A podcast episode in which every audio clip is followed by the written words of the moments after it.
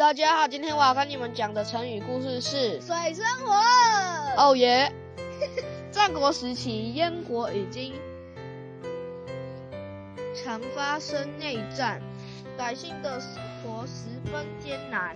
宣王趁机派出大将张固攻打燕国，燕国的百姓因为不满内战，不但不抵抗秦国，而反送饭来欢迎秦国。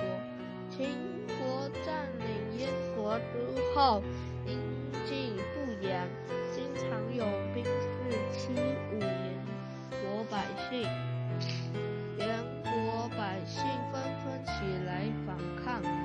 秦秦秦宣王于是向正在起起齐齐国的子请教道：“有人劝我不要吞并燕国，有人劝我吞并他。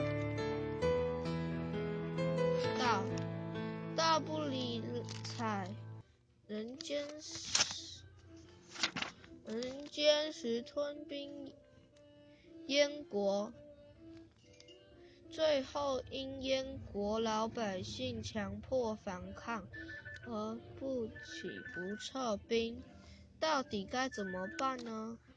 蒙子回答说：“如果燕国百姓高兴，就可以去吞并燕国；如果燕国百姓不高兴，就不能去吞兵燕。齐国攻占燕国时，燕国的百姓欢迎齐齐军，是因为他们想摆脱内战带来的困苦生活；而现在齐国又将他们带来灭亡受辱的灾难，使他们处在水深火热之中，他们肯定要反抗的。